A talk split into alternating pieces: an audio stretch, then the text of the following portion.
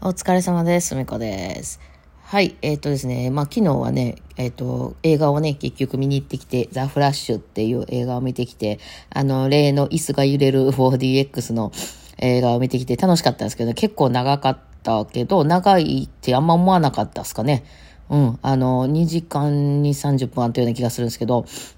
あのね、あの、こう、揺れ、揺らされてました。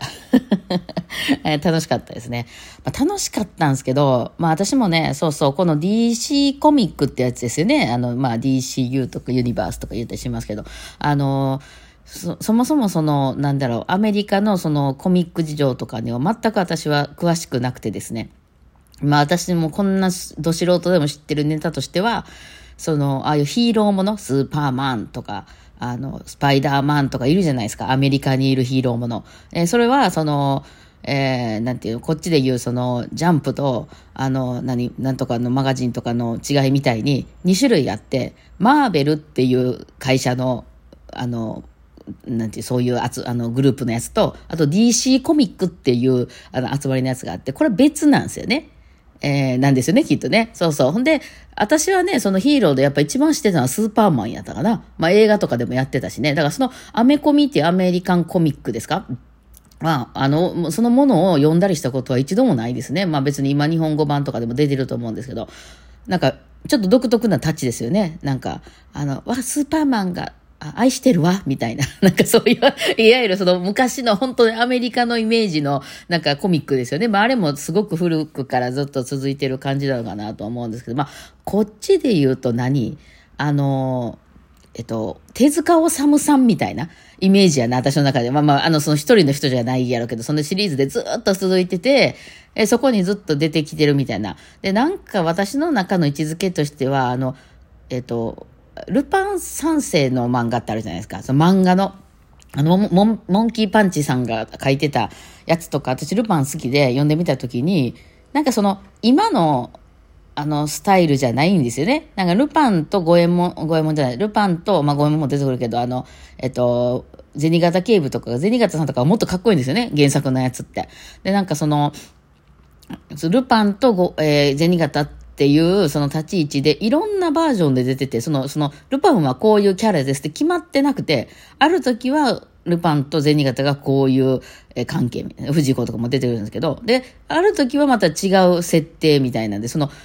なんで、今の漫画ではありえないんですけど、そのプロットがない、プロットがないっていう意味じゃないか、その、いわゆる、まあ、ルパンって言ったら、その、なんか、アルセーヌ・ルパンの、あの、孫で、みたいな、そのんで、こういうことに出て、みたいな、なんかこう、あの、こういうキャラで、みたいな、友達みたいな次元っていうのがおって、みたいなのが、その、ちゃんと、はっきりしてるじゃないですか。今、今アニメとかでやってる、その映画とかで公開されたりするルパンのやつっていうのはそういう感じじゃないですか。で、その、その過去の作品とかからも繋がってて、まあ、あの、えールパンと藤子っていうのは、まあ、腐れ縁で、みたいな、まあかつて付き合ってたこともあったかな、みたいな、そういう流れで来てての、今のルパンとかじゃないですか。で、そうじゃないですよね。あの、昔のアニメって、アニメっていうか漫画か。まあ、コミックっていうのは。だからそ、そういうなんか世界線を引き継いでるから余計ややこしいのよね。なんかその、スーパーマンっていう人は中身がこの人で、えーこういうキャラで、で、か彼女はこれで、えっ、と、っていうふうな、いうのが決まってないっていうか、ほんでまたその名前を引き継ぐんですね。あの、歌舞伎がごとく。あの、三代目なんとかみたいな、その何代目なんとかみたいな感じで、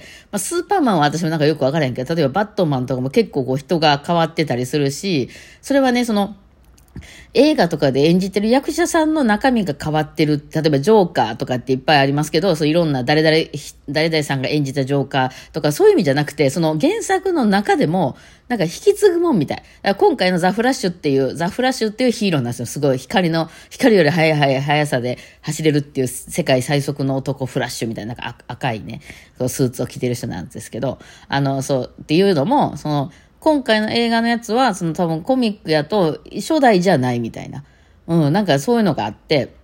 しかもその考え方、マーベルもあるし、その、あっちのその DC、今回も私の見ていた DC コミックも、その、えっ、と、ザ・フラッシュは DC コミックのスーパーマンとかの方なんですけどね。えーもう、その、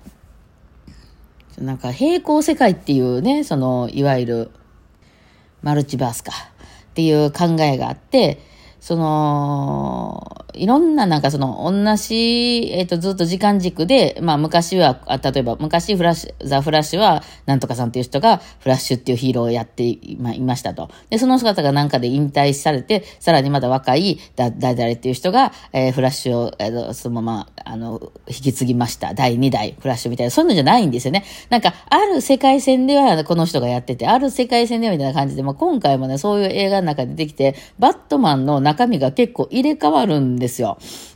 うん。で、それは、その、なんかその、こうやった場合みたいな、なんかその、例えばその、過去が変わると、未来も変わったり、で未来が変わると、過去も変わったり、なんかそういうそのぐっちゃぐちゃな世界線が、なんか、なんだろうか、まあ、だから、例えば、えっと、ふみこがいて、ふみこがバイオリンやってなかった世界線のふみことか、えー、男として踏まれてた時の名前ふみこじゃないかもしれないけど、ふみことか、えー、子供を産んでなかった、あの、世界線のふみことか、うん、いう。で、えっ、ー、と、私が、なんかあの、今度ここで、じゃあ、来年引っ越しますとかなった時に、引っ越したことにより、なんか過去も変わるみたいな、何個もできるみたいな、なんかまあそういう世界線なんですよね。まあ、平行世界とかやったり、パラレルワールドとかいうのありますよね、なんかね。もうそう、そういう世界線で、そんな話も出てくるから、むっちゃ複雑な上に、もともと私その、DC コミックの中身とか知らんし、なんかそこがすごいしんどかったかな。なんかね、映画として別にその、全然知らなかったら、その、なんかあの、そういう、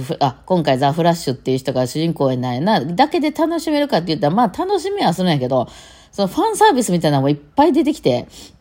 うん、なんかその、かつて出てきた、なんかその違うマルチバースの、あの、なんか、うん、あの人がちょっとファンサービスみたいなんで、ちょっと、なんかね、あの、お楽しみで出てくるみたいなシーンもいっぱいあって、それがわかんないんで、私は。だから結構ね、これはどうなんやろう。まあ、その DC コミックとかって、その、ね、その映画とかって、まあ、ここ10年とか、もっと20年とか続いてるけど、そういう映画を全部見てきた人やったら、あの、なんならちょっとその原作のね、コミックも読んだりしたような人やったら、なんか、これ日本で言うとなんでなんだろうね、あの、うん、わからへんけど。で、そういうなんかそういう細かい、あの、まあ、ちょっとパラレルワールドとは関係ないけど、あの、えー、名探偵コナンってあるじゃないですか。あのコナンって今、あの、その、漫画としてもずっと続いてるじゃないですか。もう、もうで、行く先々でコナン君のとこで殺人事件が起こって、すごいな、コナン君が行くとこで人が死ぬな、みたいな感じになってるんですけど、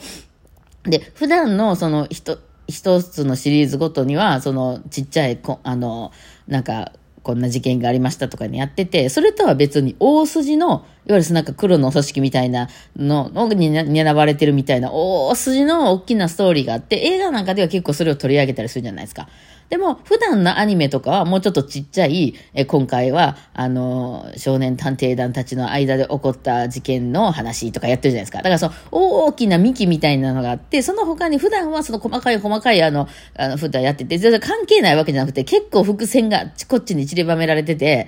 で、その大筋としてその一番から順番にバーって見ていくと、その、なんかの、どうし、大したことないその普段のあのちっちゃい事件の話の中で、ちょ、ちらっと出てきたなんかと、あの、登場人物、モブかな？見てたも、みたいな人が、10年後とかに急に重要な役割であのとこに出てきたのには意味があった？みたいな、伏線回収みたいなやつですね。が出てくると、まあ、ファン、ファンとしてはさ、おおってなるじゃないですか。それはやっぱりなんか、え、え、あんなちょい役やった人が、ここで実はめちゃくちゃ大事な人だったのが分かったみたいな。まあ嬉しかったりはするんですけど、まあワンピースもしかりですけどね。なんですけど、知らんやんって言われて、そこで初めて見た人は、いや、え、何それ？どこ、どこの話？みたいな、わからへんや、みたいな。なんか、それがね、ちょっと置いてきぼりくらった感じがしますね。まあ、ちょっとね、あの、さ、さすがにわけわからんとこが多かったんで、いろいろ調べてみたりとかしたんですけど、まあ、それぐらい知ってるやろう的な、まあ、ね、DC にしてもマーベルにしてもそうだな。マーベルも完全にもう置いてかれてるからな。まあ、DC の私の流行りとしては、あの、スーサイドスクワットのね、あのー、あの子が可愛いって言うんで、ハーレークイーンか。うん。がすごい可愛かったから、その映画版のやつがね、なんか見に行ったりとかして、ほんでなんかいろんなキャラが出てくるけど、こいつら一体誰やねんっていう、なんかちょっとよくわかんなくて、ね、あの、えー、まあ、一体そういうのが分かったら面白いんだろうなっていうね、こう、とこういうすごい、もうすごい壮大な、なんだろうあれ、もう銀河英雄伝説みたいなもんだな。ものすごい続いてるストーリーで、しかもいろんなバージョンのいろんな、途中から急に、やっぱりこの感じやめますみたいな、マルチバースで違う世界からスタートしますみたいな、さっきのはなかったことにみたいな、映画とかではありますよね。あの、なんか、2、3とかまで続いてきてて、あの、ターミネーターとかね、うん、なんかそで、あの、この間のやつはなかったことにしてくださいみたいな 設定でもう一回始まったりとかするとか、おおみたいな。ね、なんかそういうのもあったりとかする全部分かってる人が見るとたまらん楽しいんやろうけど、その本当に資源三章をファッと見たら、いや、ほんまにアホやったらね、いや、面白い、すごい、早く走るわ、すごい、とか言って終わるんやろうけど、なんかその、やっぱりこれなんかあるんやろなっていうのは気づくから、きっとなんかこ、この人重要な人なんやろなとかいうことは気づくから、あななんかこう、思わせぶりなセリフとか言うから、これはどっかでこういう事件があったんやろな、みたいな。それがね、なんともね、なんか残念な感じではありましたね。うん。あとまあこれは私だけの問題かもしれないんですけど、あの、まあ今回のフラッシュ、フラッシュすごい魅力的なキャラでしたよ。あのスピードが速いっていうのは私はすごい、あの、私、速さがある人は価値を感じるんでね。すごいいいなと思うんですけどね。その、あの、ヒーローってこうマスクを被るじゃないですか。バットマン。まあ、スーパーマンは被ってないし、あの、ワンダーウーマンも被ってないけどね。あの、ま、まずその大きなところとして、バットマンとそのザ・フラッシュっていうのは、こう上からのママスクっていうんですか、この目を隠すマスクね。口は見えてんねんけどっていうやつね。あれを被られた瞬間、私ね、やっぱり人の認識、目でしてるっぽくて、お前誰ってなるんですよ。いや、そのマスク被ってるからバットマンなんやろうけど、今回それこそバットマンが何人とか出てきてたから、え、ど、どの？ど、どちらさん？みたいな、あの、口だけ見せられた瞬間ね。いや、だから、今世の中コロナとかでマスクで目だけ見てたっていうの、目さえあれば結構わかるっていうとこあるんですけどね、口だけ見せられても結構わかんなくて、私、特に外国の人とかやとね、そのなんかこう、